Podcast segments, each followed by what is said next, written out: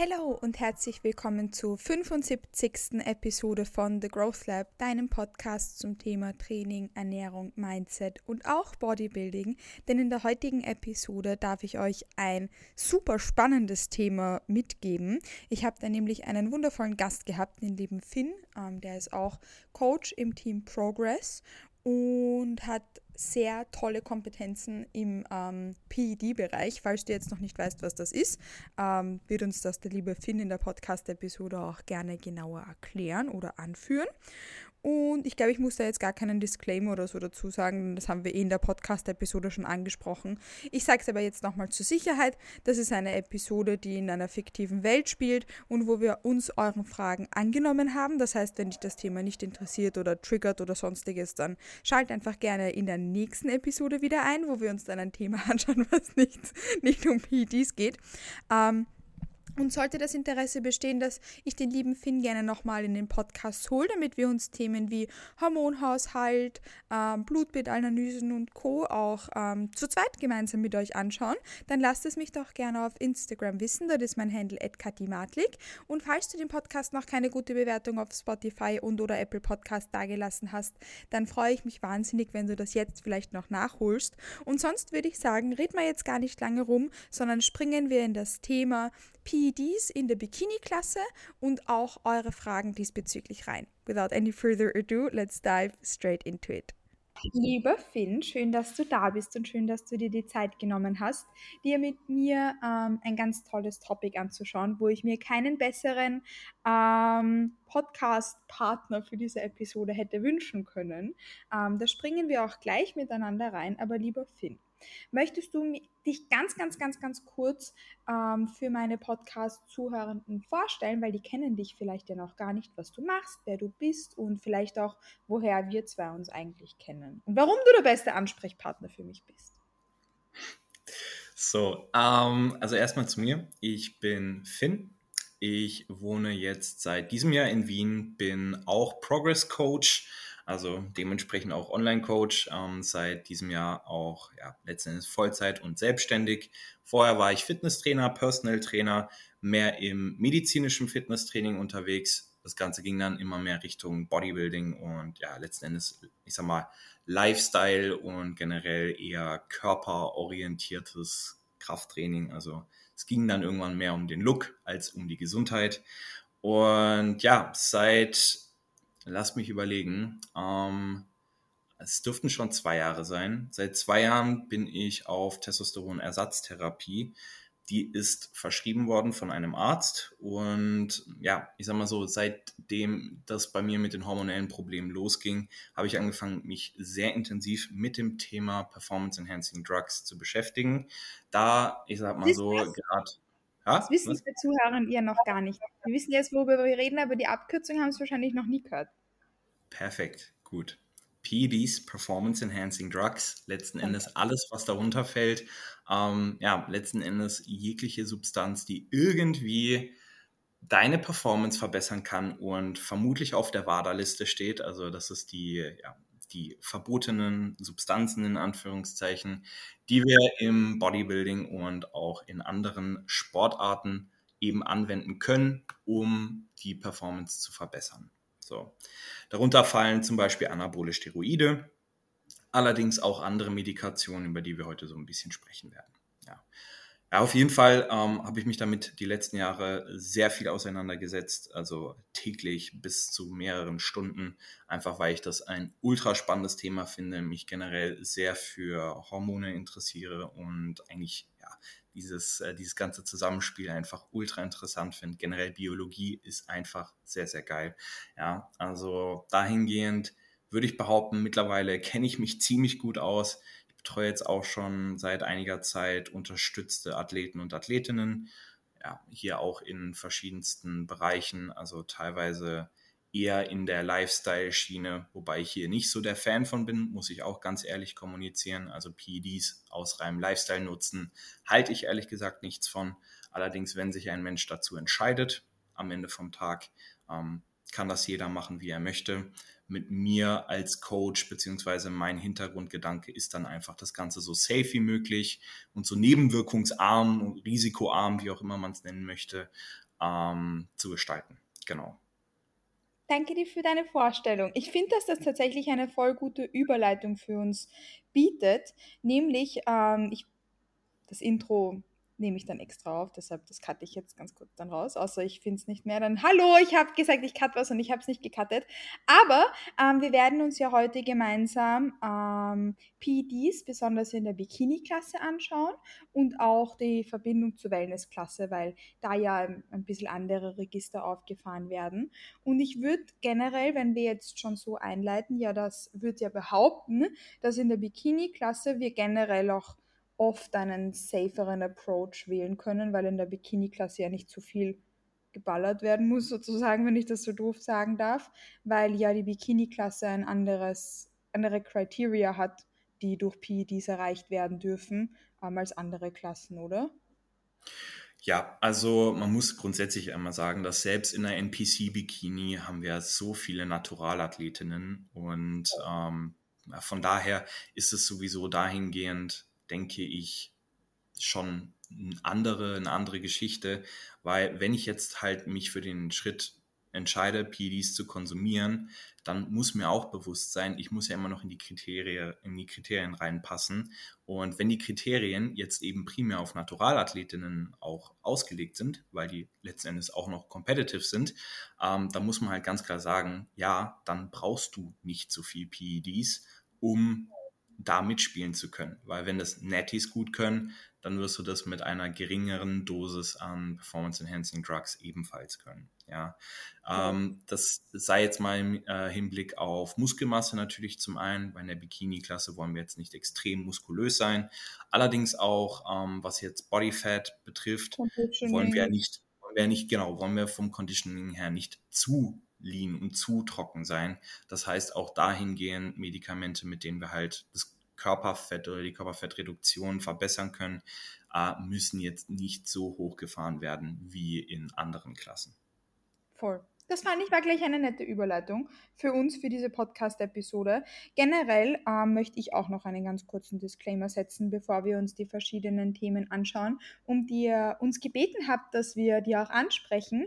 Nämlich ähm, geht es bei PDs nicht um Ashwagandha und Kreatin, sondern das sind äh, Dinge, die in den Hormonhaushalt eingreifen, in die körperliche Gesundheit eingreifen und dass diese Podcast-Episode stellt keinen medizinischen Rat dar, sondern richtet sich nach euren Interessen, nach euren Fragen, weil das auch für Leute, die es vielleicht selbst nicht machen, spannend ist, so wie zum Beispiel für mich. Für mich kommen PDs nicht in Frage, einfach weil das für mich das Risiko-Nutzen die, die Waage da, dass sich überhaupt nicht trifft.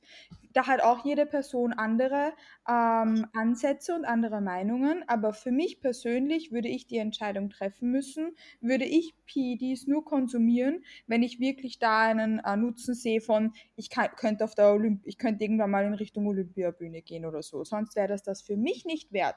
Und das würde ich mit meinem, also das will ich nicht. Vielleicht würde ich es vom Frame her, wäre nicht so unrealistisch, weil ich habe halbwegs lange Beine, halbwegs lange Arme, es eine, eine gute Bikini-Struktur. Das wäre vielleicht noch irgendwie okay.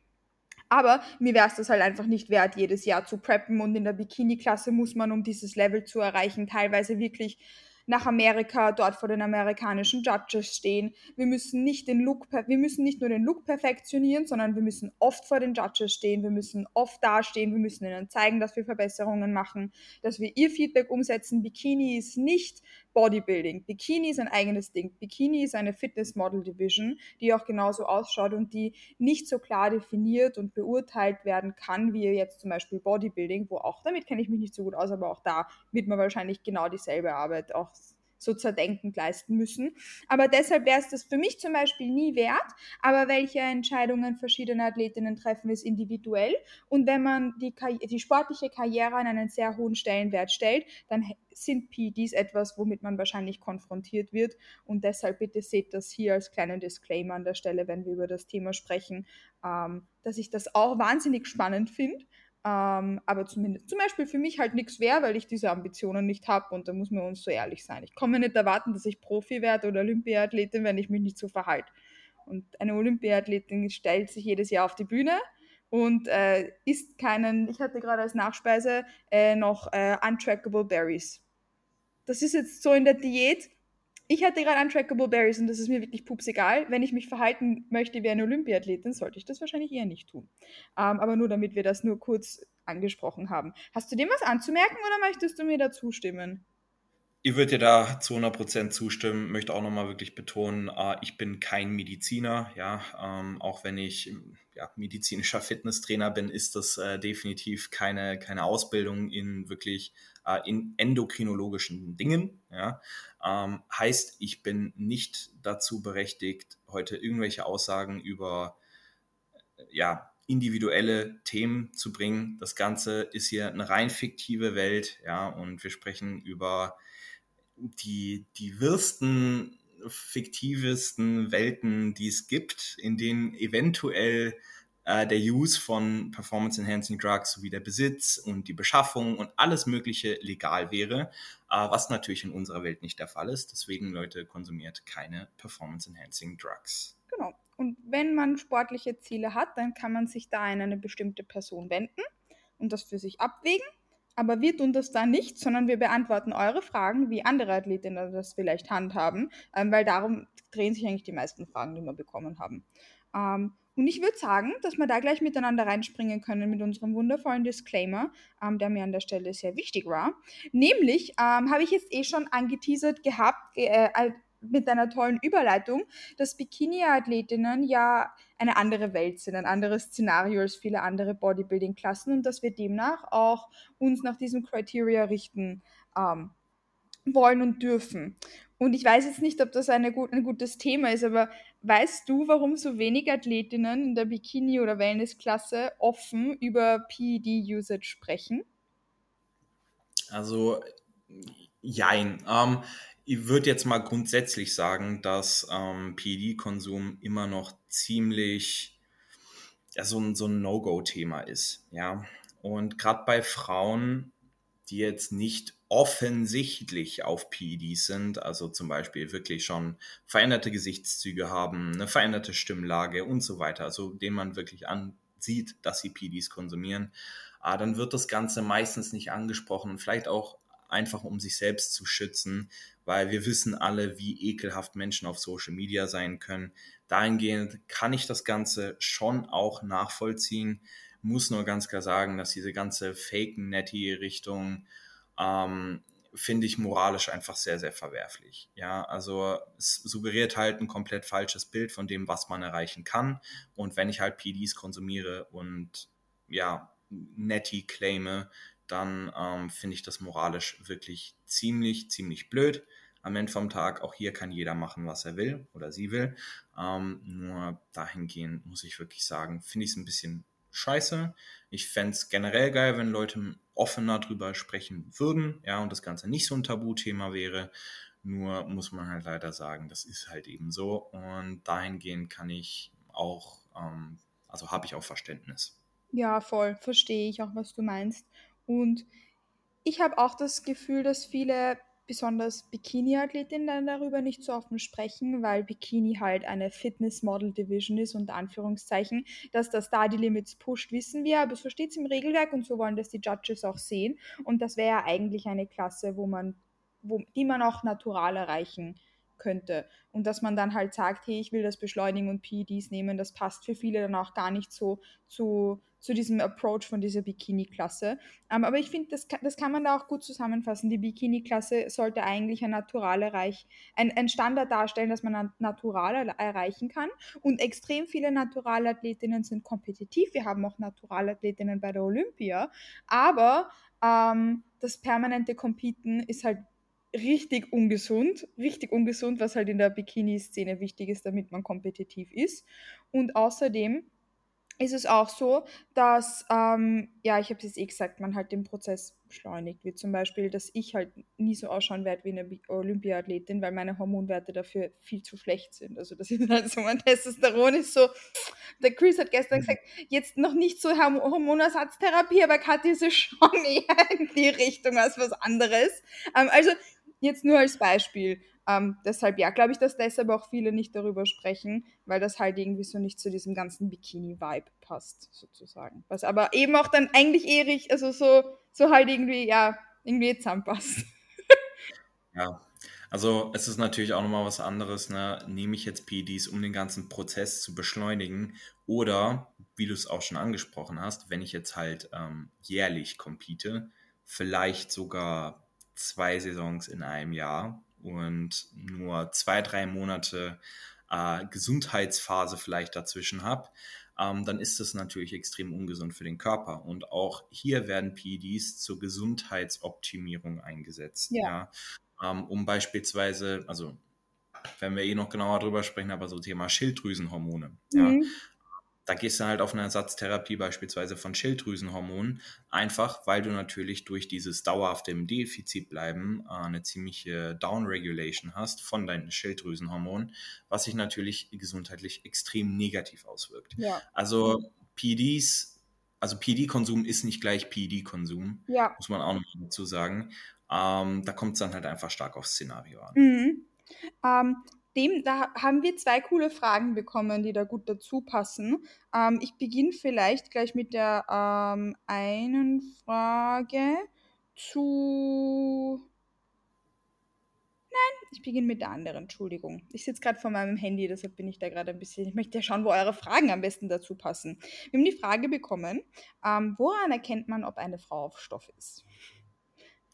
Hm. Ja. Das ist, Gut, haben wir eh schon fast beantwortet. Ja. Es ist, es ist eh, wie gesagt, also auch ähm, was jetzt so die, die Fake-Netty-Bewegung in Anführungszeichen betrifft, äh, wenn wir jetzt mal einen Patrick Teutsch hernehmen, ja, ist jetzt kein Bikini-Athlet, obviously, aber wenn wir jetzt mal einen Patrick Teutsch hernehmen, ja, der halt einfach extrem muskulös ist, extrem viele äh, auch sehr, sehr dicke plastische Venen hat, ja, ähm, dann ist das für viele schon so, okay, der kann nicht natural sein, weil er halt nicht natural aussieht, ja. Ähm, bei Bikini und generell bei Frauen ist es halt nochmal was anderes, weil ihr seid genetisch schon meistens nicht dazu veranlagt, so plastische, dicke Venen zu bekommen, ja. ja? Ähm, heißt, wenn jetzt eine Frau mit wirklich richtig krassen, plastischen, dicken Venen dasteht, muss man vielleicht sagen, okay, am besten auch in der Offseason noch äh, sehr, sehr, sehr, sehr adrig unterwegs ist. Ähm, entweder ist es jetzt wirklich die genetische Ausnahme oder da ist vielleicht irgendwas im Spiel. Darüber hinaus, extreme Muskelmasse ist oftmals ein Zeichen dafür, dass eine Frau eben ja irgendwas konsumiert, denn auch Frauen können Muskulatur aufbauen. Wer hätte es gedacht? Auch ziemlich viel Muskulatur. Nur es gibt so einen Punkt, wo man halt sagen muss, wenn da jetzt halt eine Dame rumrennt mit einem 50er Oberarm und der nicht gerade ja, mit viel Körperfett besetzt ist, dann ist das wahrscheinlich nicht natural. Mhm. Wer hätte es gedacht? Ja. Darüber hinaus gibt es natürlich auch noch weitere Anzeichen. Ja. Ähm, wenn ich jetzt zum Beispiel über anabole androgene Steroide gehe und diese konsumiere, ich will jetzt nicht darauf eingehen, welche das wären. Allerdings, dann kann es zum Beispiel sein, dass halt eben, ja, ähm, Kehlkopfwachstum bzw. Stimmveränderungen stattfinden, äh, Veränderung der Gesichtszüge und Haarwachstum, also vielleicht auch wirklich äh, ein Bart beispielsweise. Und auch das wären jetzt natürlich Zeichen dafür, dass eine Person eventuell was konsumiert. Nur das Ding ist, das sind ja auch alles Dinge, die du von Natur aus haben kannst. Ja? Du kannst ja jetzt auch als Frau einfach eine etwas tiefere Stimmlage haben. Das ist ja okay. okay. Ich finde eigentlich auch was, ja, ja, genau du, Kati.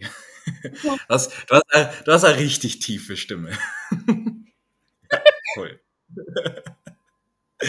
Perfekt. Nee, und äh, das ist halt, deswegen pauschal kann man das jetzt nicht sagen, woran man das erkennt. Ja, es gibt halt so eins, zwei Sachen, äh, auf die man da achten kann. Tipp von mir, unterstellt es niemandem. Wenn die Person sagt, dass sie natural ist, dann glaubt ihr das einfach. Ja, ähm, ihr für euch könnt trotzdem noch denken, was ihr wollt, aber seid da vielleicht auch nicht so harsch. Und wenn jetzt halt Person X behauptet, natural zu sein, ihr glaubt es nicht, dann behaltet das für euch, ja, und geht der Person nicht auf den Sack. So. Ich glaube, man könnte eigentlich relativ gut sagen, alles, was unnatürlich ausschaut, wird wahrscheinlich auch unnatürlich sein. Könnte sein, muss aber nicht. Aber dann kann man sich da seinen Teil dazu denken. Genau. Das trifft gut. Ähm, und besonders dann eben, wenn es noch natürlich ausschaut, dann, das, ich bekomme die Frage richtig oft von Kundinnen, Kathi, glaubst du, stofft die? Und wir wissen es nicht und wir werden es auch nie wissen können. Ähm, außer sie wird es uns halt wirklich ehrlich sagen. Aber das ist, wie gesagt, so ein Schau auf dich und auch schau auf deinen Progress und auf deine Sachen und vielleicht machst du es vielleicht auch nicht, aber es kann uns eigentlich eh pups egal sein. Weil es geht ja in dem Prozess und im Bodybuilding immer nur um uns und besonders in der Bikini-Klasse. Ich habe vorher ein YouTube-Video von Coach Adam geschaut und da habe ich einen Screen Recording draus gemacht, weil das muss ich dieser Athletin von mir schicken, die mich das immer fragt.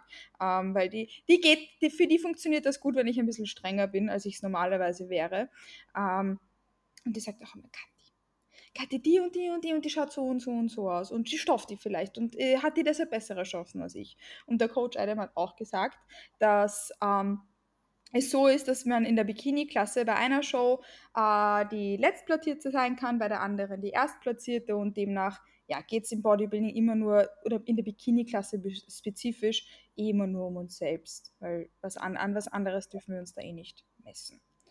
Ähm, dann glaube ich, haben wir die Frage gut beantwortet. Du hast aber jetzt ein bisschen äh, angeteasert mit, mit so der groben Overview-Einteilung von PEDs. Ich glaube, da, da haben wir auch ein paar Fragen dazu bekommen, dass es noch, dass da noch nicht, ja, da haben viele noch nicht so viel Struktur dazu. Ähm, ich kenne mich damit jetzt auch nicht top aus, also wahrscheinlich sagst du jetzt eh auch was, was ich auch noch nicht so gut kenne. Ähm, magst du uns da eine ganz grobe Overview und Einteilung von PEDs geben? Du hast nämlich auch schon über Gesundheitsoptimierung und so gesprochen gesprochen, auch wenn wir über Gesundheitsoptimierung sprechen, Disclaimer, Gesundheitsoptimierung impliziert wahrscheinlich, dass man das dann mit einem Arzt und mit einer Ärztin macht, aber was gibt es denn da noch? Ja, also man kann das Ganze jetzt natürlich in verschiedene Gruppen schon aufteilen. Wir haben auf der einen Seite, ähm, ja, wie ich schon gesagt habe, androgene anabole Steroide.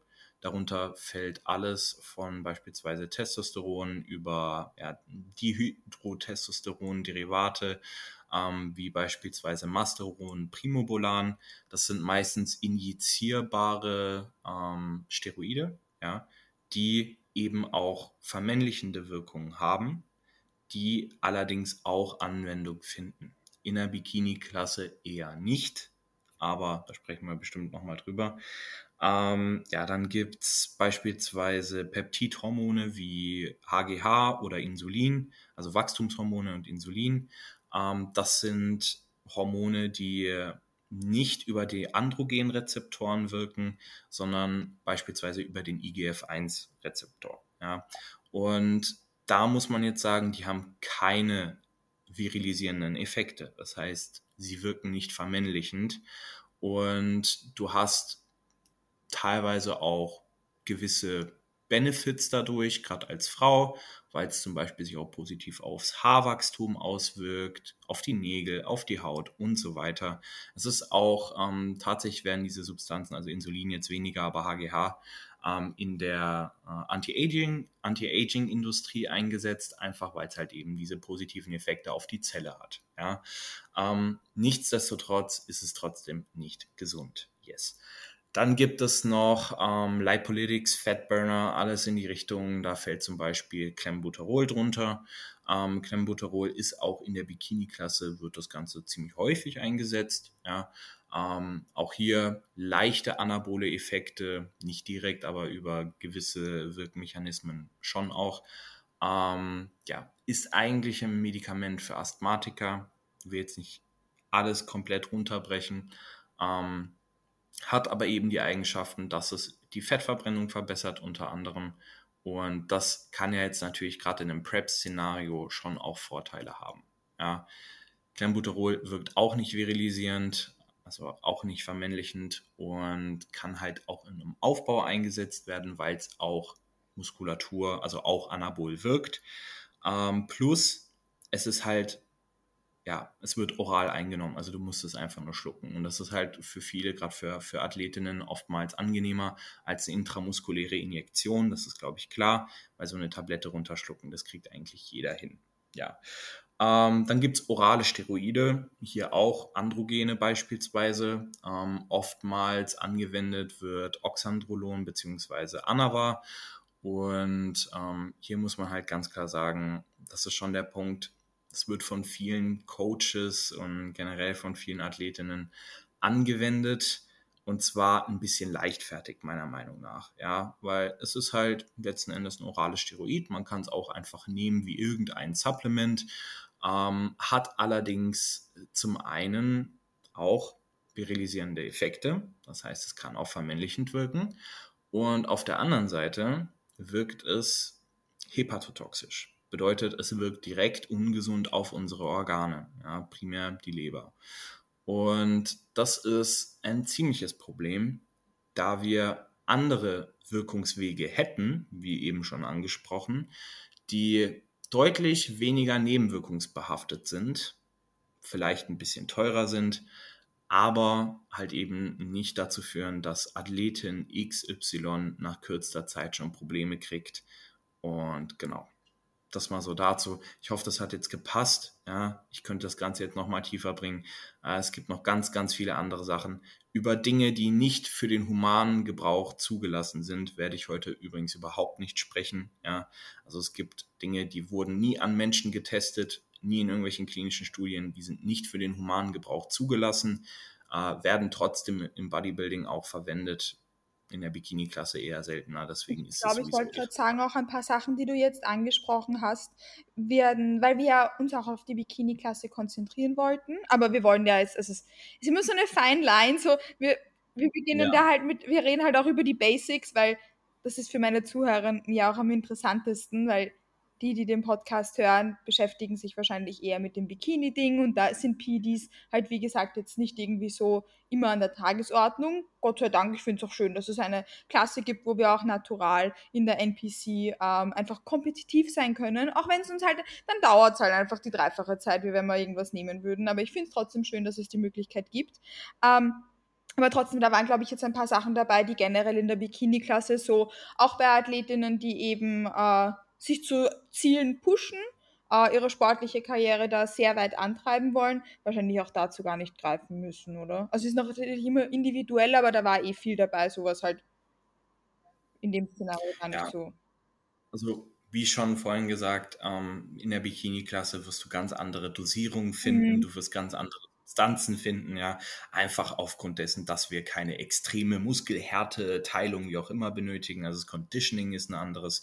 Plus wir wollen keine übertriebene Muskelmasse. Deswegen ist da eh immer die Frage, gerade wenn wir jetzt langfristig äh, im Bikinisport bleiben wollen, ähm, ob man dann überhaupt zu was greifen muss. Leute, wie gesagt, am besten komplett ohne, ja. Ähm, man muss halt sagen, also ich würde das Ganze eher als Addendum bezeichnen, wenn man alles richtig macht. Ja? Mhm. Äh, dann kann man drüber nachdenken, okay, äh, will ich da vielleicht ein bisschen, ich will es jetzt nicht irgendwie verharmlosen, aber ein bisschen, ein bisschen mehr Pfeffer arbeiten. Ja, voll. Ähm, ja, voll. Aber ich glaube, das hast du gut, eine gute Overview gebracht, ähm, weil das ist ja auch wichtig, dass wenn, wenn wir jetzt vielleicht über irgendetwas sprechen, damit das dann auch gleich klar ist. Ähm, dann glaube ich, hast du diese ähm, diese Punkte sehr gut angesprochen. Thank you so much for that. Ähm, ich schaue ganz kurz, was wir, weil da war, wurden ja auch ein paar Fragen zu verschiedenen PEDs gestellt. Ähm, wir haben auch die Frage bekommen, ob Clen, nein, Clenbuterol hatten wir angesprochen, und Johimbin, ähm, ob man dann noch netty ist. Ist man mit Clen und Johimbin noch netty? Nein, mit Clen und Johimbin bist du nicht mehr netty bei Clenbuterol, wenn du es jetzt wegen deinem Asthma verschrieben bekommst. Netty bist du nicht.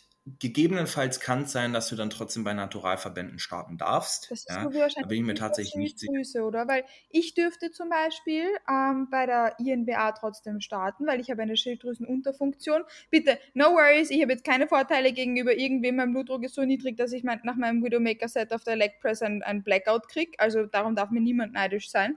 Und ähm, ich habe gestern eine Eiseninfusion bekommen und ich bin zehn Minuten da gelegen, habe nichts mehr gesehen und gehört, weil mir so schwindlig geworden ist. Also meine Sch also das ist so wenig, dass das trotz Schilddrüsenmedikamentation noch immer eine Unterfunktion ist. Also bitte glaubt jetzt nicht, dass, es, dass mich jetzt irgendwie super, super schnell Körperfett verlieren wird oder so. Andersrum. Aber ähm, da hat man ja zum Beispiel auch ein ärztliches Attest, ähm, dass man da dann herzeigen oder hergeben darf. Wahrscheinlich ist es dann so. Aber ich glaube, dass die Person, die das gefragt hat, nicht Asthma hat. Ja, ich sag mal so, ähm, es ist tatsächlich ziemlich unterschiedlich. Also du, es ist von Verband zu Verband, glaube ich, unterschiedlich. Und dann kommt es auch nochmal darauf an, was du hast. Also ich durfte zum Beispiel meine Testosteronersatztherapie nicht bei Naturalverbänden starten, ja. Ja, auch wenn diese ärztlich verschrieben ist.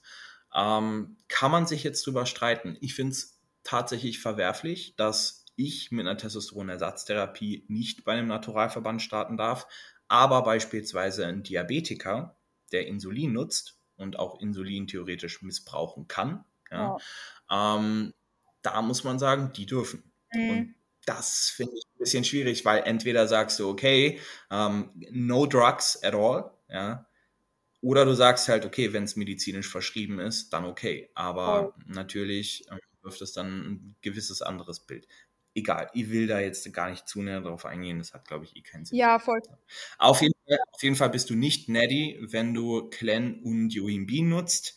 Ähm, Gerade wenn du diese, diese Kombi verwendest, gehe ich sowieso davon aus, dass äh, du das nicht verschrieben bekommen hast, sondern das einfach zur Fettverbrennung nutzt und somit ja, bist du Enhanced Athlete, weil du unterstützt ja deine, deine Fettverbrennung, wie auch immer, ähm, mit Johimbin und Clenbuterol, was beides Lipolytics mhm. sind. Ähm, Im selben äh, Zug haben wir dann auch Fragen bekommen über HGH als Frau, wie teuer das ist und sonstiges.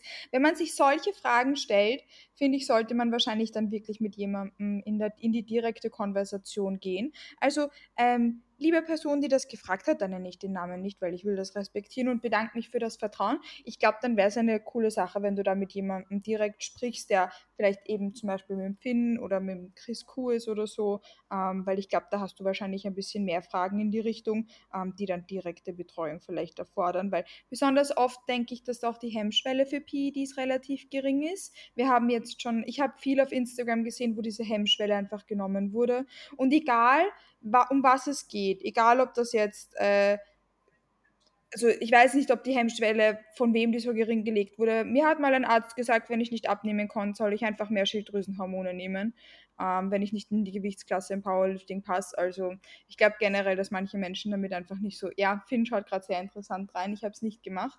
Wie gesagt, ich habe Hashimoto, meine Schilddrüse funktioniert noch immer nicht, no worries about that und ich nehme nicht mehr Schilddrüsenhormone. Aber es, es ist so genau an der Grenze, so es ist noch nicht so tragisch, dass, dass sie jetzt ganz stirbt, aber sie ist jetzt auch nicht wirklich gut. Na egal. Auf jeden Fall, ähm, das sind dann solche Themen, wo man ähm, ja dann wahrscheinlich ein bisschen, ja, das mit der Hemmschwelle ist ein bisschen geschissen, wo man sich vielleicht da noch ein bisschen mehr informieren dürfte, weil PDs sind wie gesagt kein Spielzeug. Ähm, und keine, keine Kleinigkeit. Also die Frage werden wir jetzt nicht beantworten, aber ich wollte es nur ganz kurz ansprechen, dass wenn auch zum Beispiel die Preisfrage und sowas kommt, dass ich da eine direkte Betreuung cool fände, also eine fiktive direkte Betreuung. Ähm, dann haben wir auch gleich im selben Zug die Frage bekommen, ähm, welche PEDs bei einem eingeschlafenen Stoffwechsel und langer Diät helfen. Vielleicht möchtest du mir dazu deine Meinung ganz kurz dalassen. Ich finde, das kommt, in, in, kommt da gut dazu. Gut, also erstmal muss man jetzt mal sagen, eingeschlafener Stoffwechsel so an für sich gibt es nicht. Ja, es findet natürlich schon eine Downregulation statt, wenn wir jetzt Ewigkeiten diäten beispielsweise.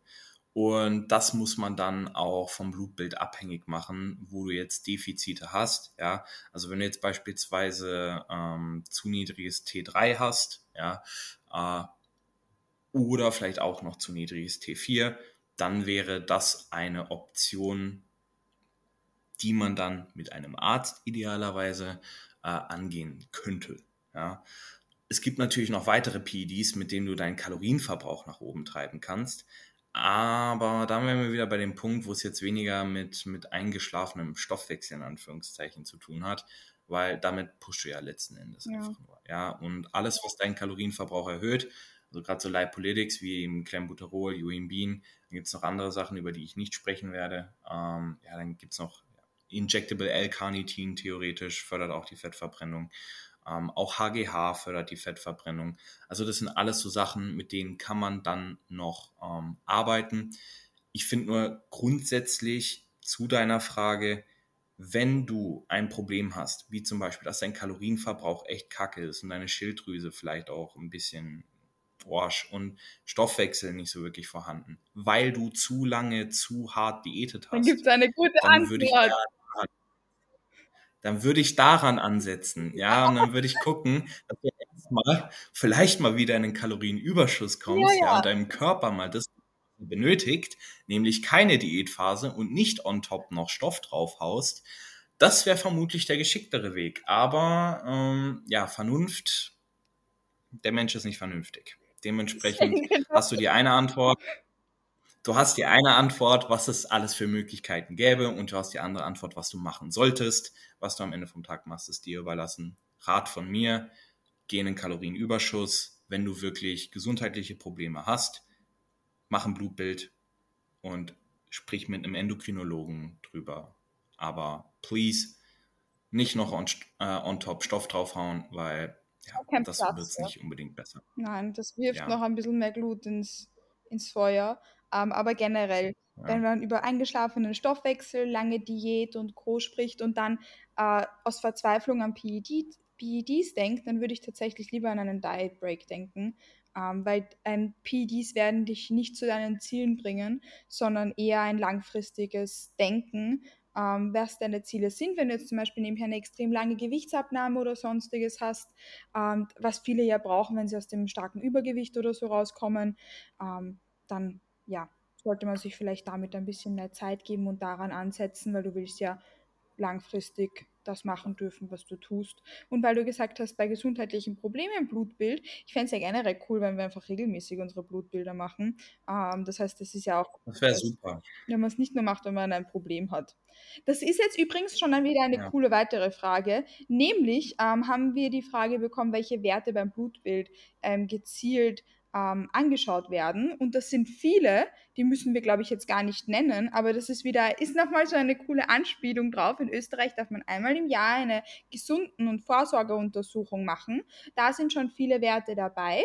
Das heißt, Get Your Plots checkt und es gibt dann noch einige Blutwerte, die zusätzlich von Relevanz sind, generell für gesundheitsbewusste Personen, ähm, die man sich regelmäßig anschauen kann. So do that!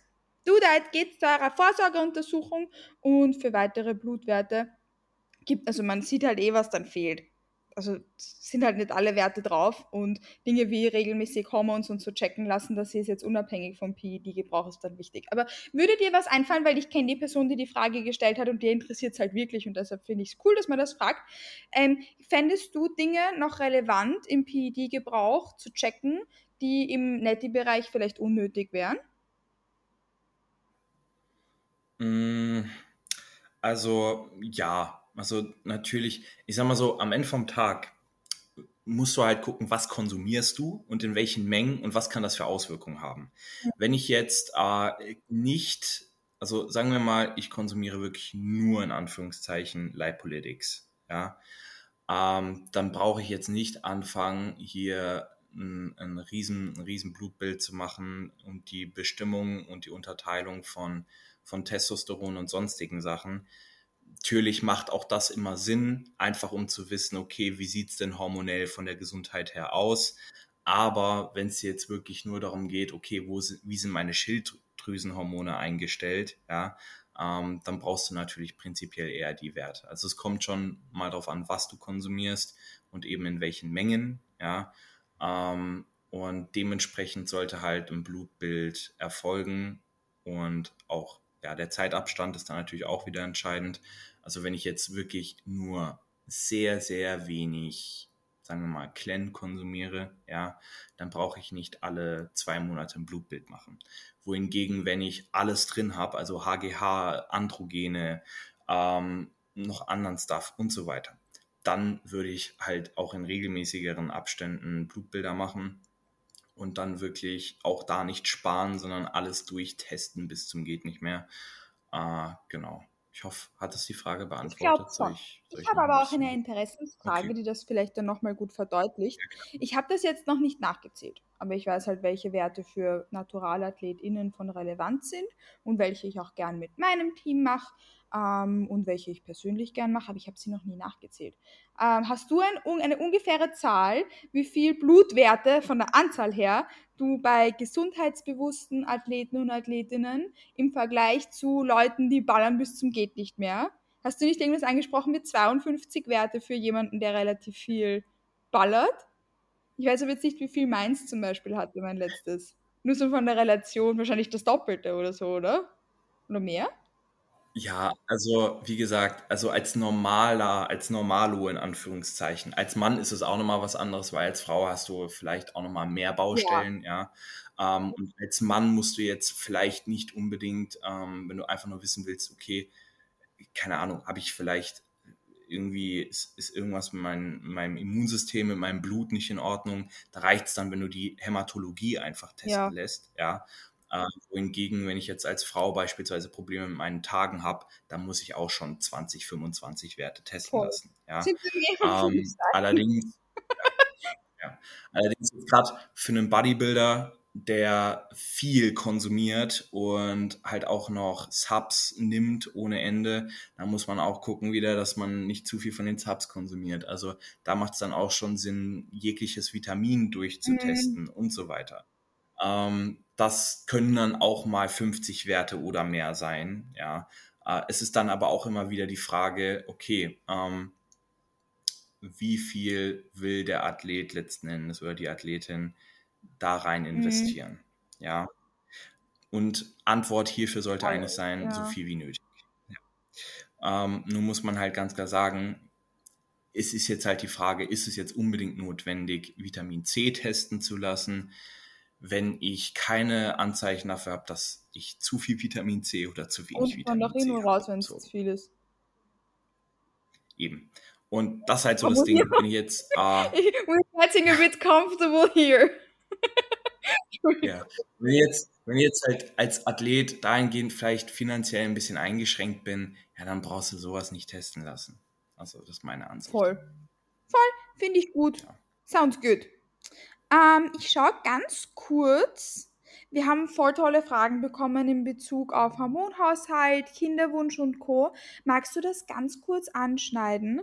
Ähm, nur ganz, ganz, ganz, ganz kurz, ob äh, PEDs ähm, jetzt spezifisch in der Bikini-Klasse, wenn wir da eher über dieses Niveau sprechen, wobei da auch da viel passiert. Aber wir reden jetzt über das, wie in einer fiktiven Welt das jemand machen würde, der das auf eine halbwegs, auf die auf eine angenehme Art und Weise machen würde und nicht auf eine, wo man mit 30 im Grab liegt.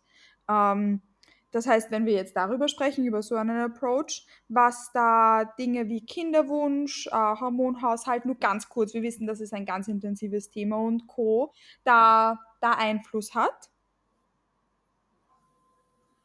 Ja, also man muss wirklich sagen, das ist äh, eine Topic, dafür müssen wir einen extra Podcast machen, beziehungsweise wahrscheinlich selbst den unterteilen. Ähm, was ich nur zu sagen kann, ist prinzipiell alles, was du von außen zuführst und was dein Körper nicht in diesen Mengen benötigt, wird ein Stress sein. Ja.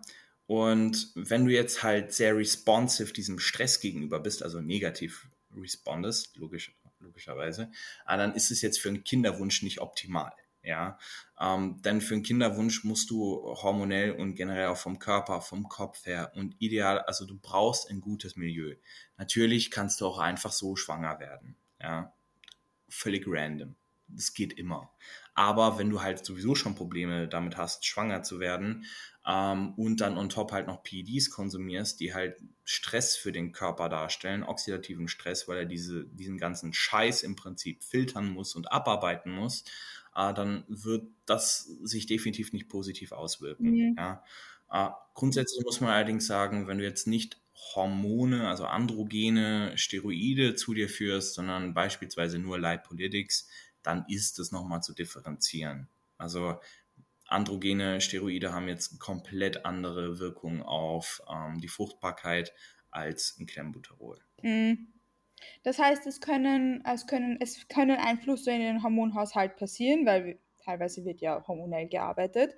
Und demnach kann auch der Kinderwunsch etwas sein, wo man sich darüber Gedanken machen muss. Aber da ist auch ein kleiner Disclaimer, das muss man sich im Bodybuilding generell machen. Ich hätte jetzt noch nicht davon gehört, dass eine Athletin ähm, dann aufgrund von einer Prep ähm, ihre, also den Kinderwunsch nicht mehr erfüllen konnte. Aber trotzdem müssen wir uns dessen bewusst sein, dass eine Prep, eine Bodybuilding-Wettkampfdiät, unseren Hormonhaushalt einfach komplett ins Ungleichgewicht bringt. Und ich persönlich bin der Meinung, dass wir uns immer auf den Worst Case einstellen sollten. Und besonders als Female kann man dann auch mit Gynäkologen oder mit der Gynäkologin dann das wieder verbessern. Aber trotzdem, wenn man, wenn der Kinderwunsch extrem wichtig ist, dann muss man halt für sich überlegen, ob dann eine Prep das Richtige ist, weil das das eigentlich gefährdet. Könnte man so sagen, oder? Ja, definitiv. Also ich kenne sogar tatsächlich einen Athleten, männlichen Athleten, der unfruchtbar wurde nach seiner Wettkampfvorbereitung. Hat schon ein Kind bekommen auch, ja, also vorher war er fruchtbar. Ähm, danach hat es aber nicht mehr geklappt mit einem zweiten. Und das muss man ganz klar sagen, das kann passieren und das sogar bei Männern. Ja.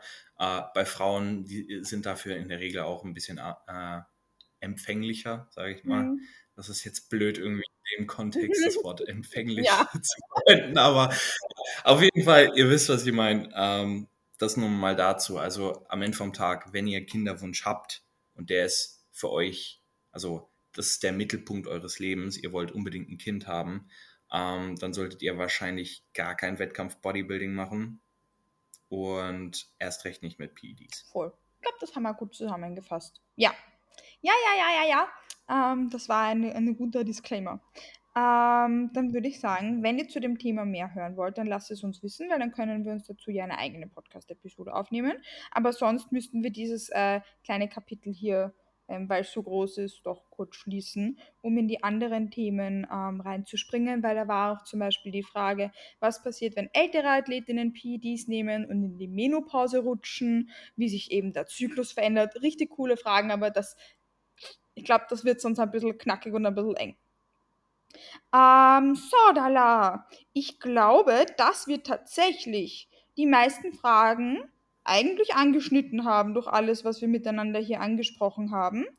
Ähm, eine Frage fand ich jetzt noch cool, die wir nicht angesprochen hatten, nämlich ähm, wenn man sich dazu entscheidet, PEDs zu nehmen, das war die eigene Entscheidung, die hat man getroffen, die hat man so gemacht, hoffentlich dann auch mit jemandem, der einen darin gut unterstützt, weil wir dürfen auch dazu sagen, dass das viele Coaches nicht tun. Ich rede nicht gerne schlecht über andere Menschen, aber ich weiß, dass besonders im PED-Bereich, dadurch, dass es halt nicht erlaubt ist, auch keine Kontrolle da ist und es sehr viele schlechte Coaches gibt, die auch sehr viel Bullshit verzapfen. Deshalb bin ich noch ein größerer Fan von Staying Netty, weil es halt cool ist, ähm, weil man da schnell in falsche Hände geraten kann. Ich habe schon von vielen Kundinnen gehört, sie haben mit 16 random irgendeinen Stoff bekommen, weil das, äh, der damalige PT hat ihnen das halt so gegeben, wie so ein, wie so ein Zuckerl und ja, kannst ein bisschen schneller abnehmen. Also da gibt es viel in die Richtung und das ist richtig uncool.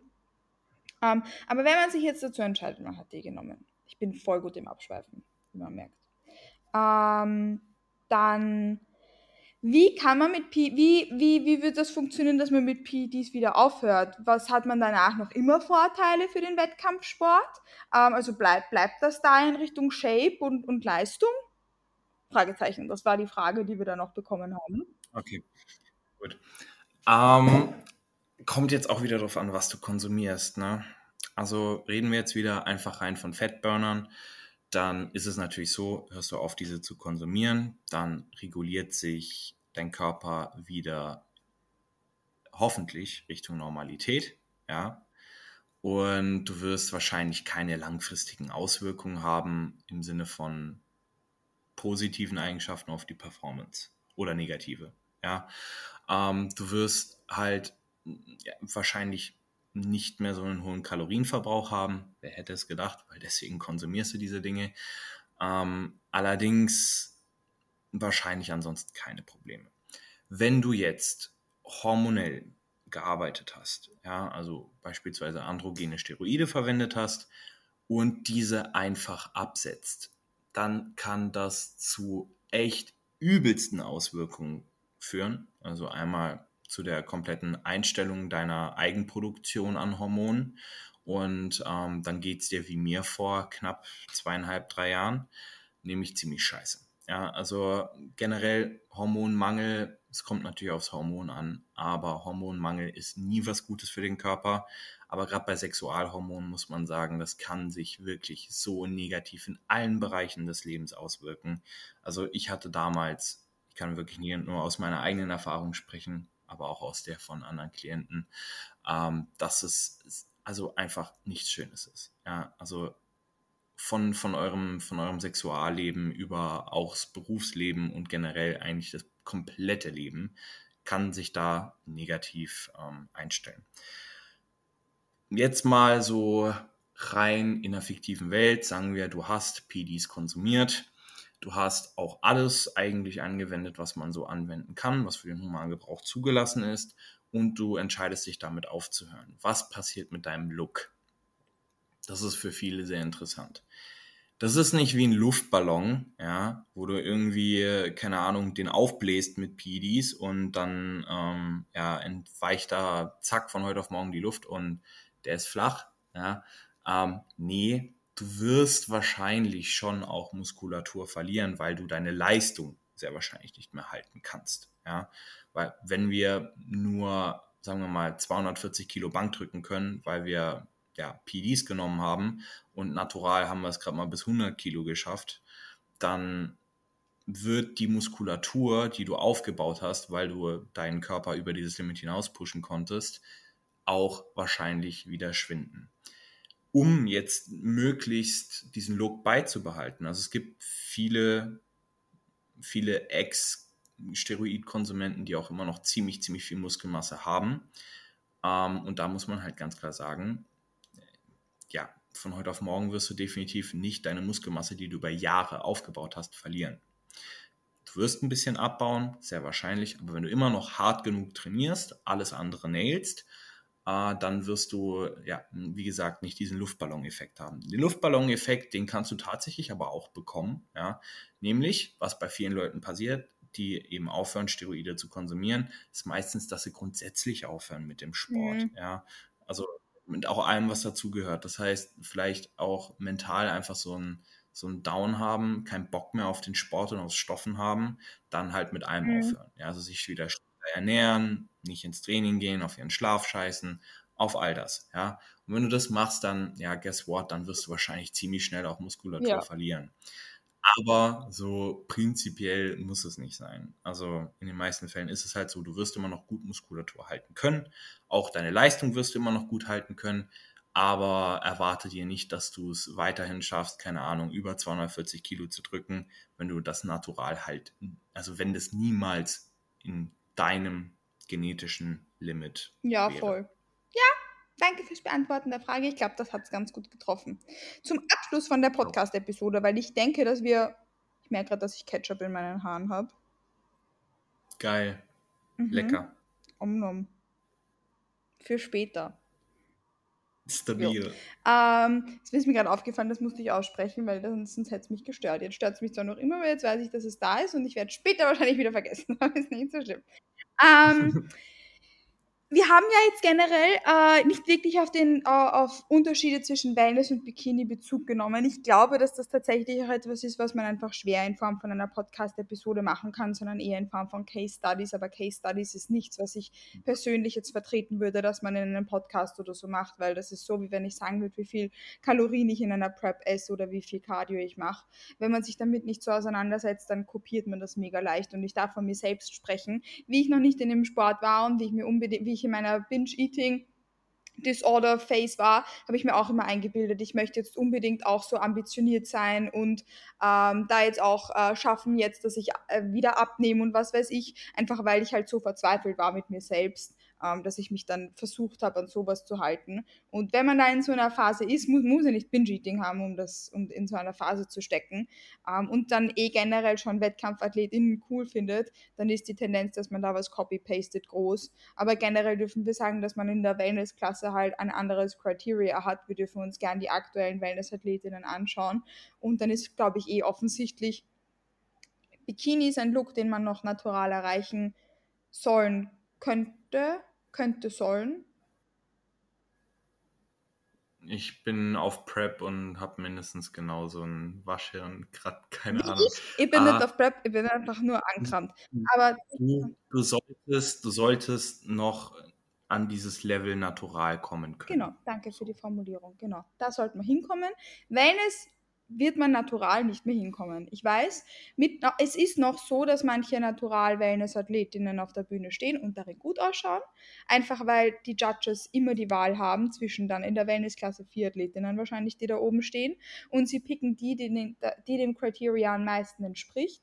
Und da kann zum Beispiel können zwei Stoff, Volksstoffe stehen und zwei Naturalathletinnen und die Naturalathletinnen können besser platzieren, weil sie das Criteria besser erreichen, weil die auf PDs ähm, nicht diese Proportions erreichen, die wir in der Wellnessklasse wollen, sondern auch schon wie Figurathletinnen äh, mit aufgeblasenem Latt und Brust und whatever. Ähm, ich weiß, nein, egal, egal. Mit aufgeblasenem Oberkörper, äh, der sogar unproportional zum Unterkörper ist, nämlich zu viel, ähm, dann werden die Naturalathletinnen besser platziert werden. Aber Wellness ist etwas, was ja auch erst seit einigen Jahren noch bei der Olympiabühne zum Beispiel vonstatten gehen darf. Und demnach ist die Klasse noch nicht ausgereift. Aber wir sehen anhand von der Olympia, was der Look ist, den die Judges sehen wollen. Und das geht weit über einen naturalen Look hinaus. Jetzt gerade dieses nächstes Jahr, länger weiß ich jetzt auch nicht mehr, vielleicht auch noch übernächstes Jahr, aber in, in einem kurzfristigen Zeitrahmen werden noch Naturalathletinnen sicher gut platzieren ähm, einfach weil die Klasse noch nicht so entwickelt ist und noch nicht so viele Competitors da sind, wo die Judges dann den bestmöglichen picken können. Aber eigentlich, darauf wollte ich hinaus, das Wellen ist ein Look, den man nicht mehr natural erreichen kann, wenn man diese sportlichen Ziele hat und, und wenn wir uns die Olympia oder sonstiges anschauen oder die Profis. Ja. Deshalb yes. glaube ich, kann man da nicht so gut darauf Bezug nehmen, eben genau aus dieser Problematik. Aber es ist halt mehr und es ist naturaler Look versus nicht naturaler Look. Ja. Genau. Lieber Finn, hast du noch etwas, was du meinen Podcast-Zuhörenden gerne mitgeben möchtest oder was dir vielleicht jetzt in der Podcast-Episode noch nicht so präsent genug gewesen ist, was dir vielleicht untergegangen ist, was du noch gerne anmerken möchtest? Also, spezifisch habe ich jetzt, glaube ich, nichts mehr, was ich jetzt noch irgendwie einfügen möchte. Was ich nur anbieten will, ist, wenn ihr irgendwelche Fragen habt, die vielleicht auch ein bisschen spezifischer sind, die vielleicht auch euch persönlich angehen, dann könnt ihr euch gerne bei mir melden. Ich werde euch da gerne die äh, Fragen beantworten, weil es ist mir grundsätzlich eh lieber, als dann einfach äh, über ein Podcast, QA beispielsweise, ähm, weil man dann doch nochmal ein bisschen mehr Bezug auf gewisse Personen nehmen kann. Nur seid auch hier euch im Klaren, dass ich nur pauschal irgendwelche Tipps geben kann, da ich euch persönlich wahrscheinlich nicht kenne. Ja, danke schön und danke für das Angebot. Meine lieben Zuhörenden, wenn ihr Interesse an einer ähm, Episode zu einem bestimmten Thema habt, das wir angesprochen haben, weil es gibt Themen, die ich generell auch cool fände, auf meinem Podcast genauer beleuchtet zu haben, sei es Blutbilder für generell gesundheitsbewusste Personen oder Hormonhaushalt und Co. Das sind ja auch Dinge, die dich interessieren, weil bevor man zum Beispiel an PEDs denkt, muss man ja auch generell die Gesundheit optimieren und also so über Gesundheitsthemen, dann lasst es uns doch gerne wissen, weil vielleicht möchte sich der Finn dafür ja Zeit nehmen, wenn ihr daran Interesse habt. Nicht, dann nicht. Dann schreibt uns nicht. Aber danke, dass ihr trotzdem eingeschalten habt. Und danke dir nochmal für deine Zeit und dass du uns die Fragen beantwortet hast. Das appreciate sowohl ich als auch ähm, mein, meine Crew an Zuhörenden sehr. Und ja, danke dir für alles. Sehr gerne. Dann wünschen wir euch an der Stelle noch einen wundervollen Tag und bedanken uns fürs Zuhören. Bis bald.